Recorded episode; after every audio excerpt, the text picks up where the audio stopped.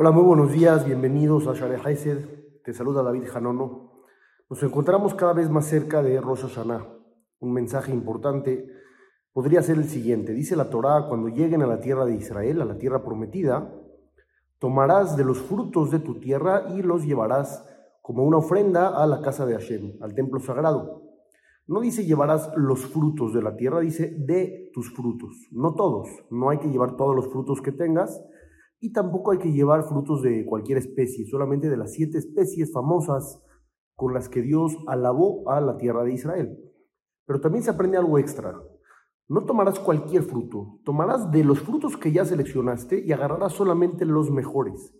Esos los llevarás para Dios. Sabemos, la primera ofrenda que se entregó en el mundo fue la de Caín. Caín, el hijo de Adán y Javá, era una persona muy importante, que él solo llegó a entender que se podía dar a Dios, no solamente recibir de Él, sino también ofrecerle.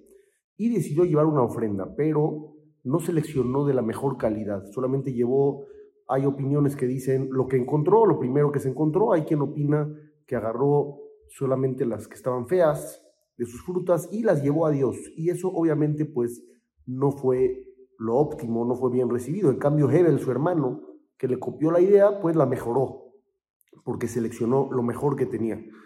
¿Qué tiene que ver todo esto con Rosh? Estamos en el mes de Elul, el mes de la reflexión y también el mes de la preparación. Nos vamos a encontrar con Dios cara a cara en el día del juicio, el día de Rosh Hashanah. Como dice el Talmud, todos los seres humanos del planeta desfilamos ante Dios uno a uno, uno por uno. ¿Cómo nos queremos presentar? Una de las ideas que podemos adquirir de todo este concepto que hemos platicado es Da lo mejor para Dios. Presenta tu mejor versión. No te presentes solamente yendo al CNIS y rezando algunos párrafos. Usa estos días para prepararte. Muestra la mejor versión de ti. Da lo mejor de ti para Dios. ¿Qué es lo mejor que tienes? Eso es lo que debes de ofrecer. Si estuvieras preparándote para tu primera cita o para una entrevista muy importante de trabajo, obviamente quisieras dar tu mejor versión. ¿Por qué no prepararnos igual ahora que nos vamos a presentar ante Dios en Rosh Hashanah. Toma lo mejor de ti y eso dalo. Bezrat Hashem, que tengamos una excelente semana. Te saluda David Jarono para Share Haiset, que tengas un excelente día también.